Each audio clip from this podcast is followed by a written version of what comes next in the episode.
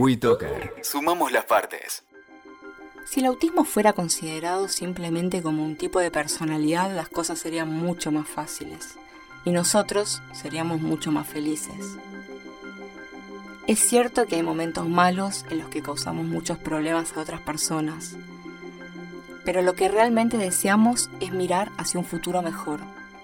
Gracias al entrenamiento de la escuela y a mi mamá, he aprendido un método de comunicación a través de la escritura. Ahora incluso puedo escribir con la computadora. El problema es que hay un buen número de chicos autistas que no tienen forma de expresarse. Y en muchos casos ni sus propios padres tienen idea de qué pueden estar pensando. Soy Cynthia Fritz y esto es Autismo Real. A mí me interesa mucho em, el tema de la escolaridad, porque realmente hay muchos chicos con autismo que pueden ser incluidos en la escuela común, en la escuela normal, con apoyos, con eh, sus maestras integradoras en algún momento, pero para eso hace falta buena voluntad, gente que trabaje mucho, buena predisposición y ganas de incluir. Yo sé que parece extraño que diga ganas de incluir, pero realmente en general la inclusión se toma como un esfuerzo aparte y debiera ser algo un poco más natural, ¿no es cierto? Como me interesa mucho hablar de integración y de inclusión escolar, eh, charlé con Celina. Celina Huesca es psicopedagoga y coordina el trabajo que se hace en las escuelas para integrar e incluir a chicos con necesidades especiales. ¿Cuál es tu función con las escuelas? Mi tarea en las escuelas radica en el seguimiento de alumnos y de sus docentes integradores, articulando junto con estos profesionales, con los docentes de aula o de sala y con las instituciones, un plan personalizado que permita eh, al niño poder potenciar los aprendizajes y eh, favorecer eh, su interacción con pares. ¿Qué es la integración escolar. Con respecto al concepto de integración escolar, como sociedad tenemos grandes desafíos para poder seguir avanzando.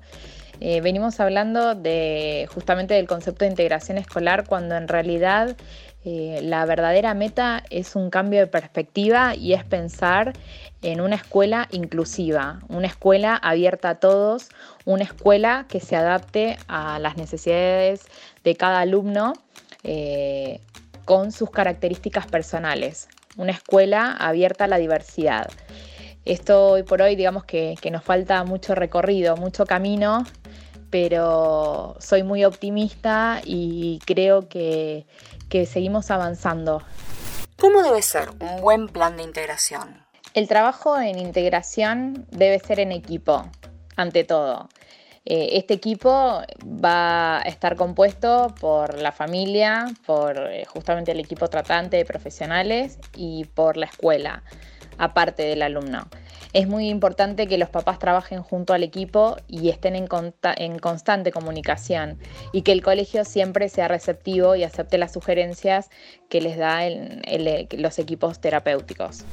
¿Cómo ves vos la integración escolar hoy en día? En la actualidad, la integración escolar está instalada en forma parcial. Si bien hay una ley que ampara a los chicos dentro de este proceso y por esta ley todas las escuelas están obligadas a integrar a niños con necesidades educativas especiales, esto no siempre sucede.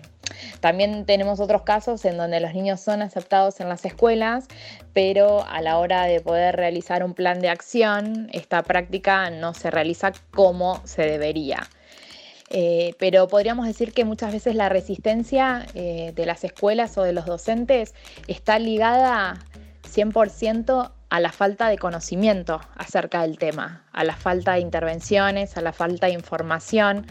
Por eso decimos que es muy importante para, en mi caso, como profesional y con todos los profesionales con los que trabajamos, el poder brindar cada vez más herramientas a las escuelas, poder eh, brindar cada vez mayor conocimiento, información acerca de cómo eh, articular eh, las prácticas, cómo intervenir con los chicos.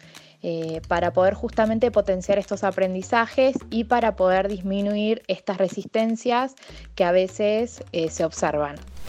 ¿Cuáles son los beneficios de la educación inclusiva? Yo creo que todo niño debería acceder a una educación inclusiva. Esto eh, en la práctica no sucede. Eh, yo creo que todo niño debería poder acceder a una escolaridad inicial. Eh, siempre decimos que el jardín es un espacio social por excelencia, en donde se potencian muchísimas habilidades como la imitación, la interacción, la comunicación, entre otras. y es aquí donde el niño, digamos, debe compartir con un grupo y debe ser parte justamente de, un grupo para poder seguir avanzando y potenciando todos estos aprendizajes. ¿Todos los chicos pueden ir a una escuela común? En algunos casos hay un punto en donde es necesario reevaluar eh, cómo seguir avanzando en este camino de formación escolar eh, y también seguir, digamos, poder tener la posibilidad de poder evaluar el costo-beneficio en la integración. Eh, siempre hablo de dos pilares fundamentales para que esto suceda, que en, primer lugar, que es el pilar acerca de del objetivo académico pedagógico, ¿sí? Un niño atraviesa la escuela y debe cumplir con estas condiciones. Y por otro lado, los objetivos sociales, ¿sí?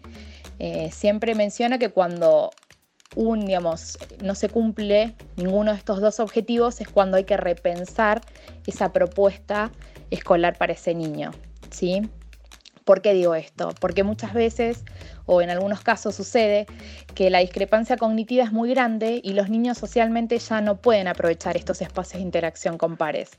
En donde, entonces aquí es como importante evaluar con la familia, con los colegios, acerca de cuál va a ser la mejor opción que justamente le permita a este niño poder seguir disfrutando de su infancia y poder seguir aprendiendo dentro de un entorno que favorezca todas estas condiciones y le permita ser feliz.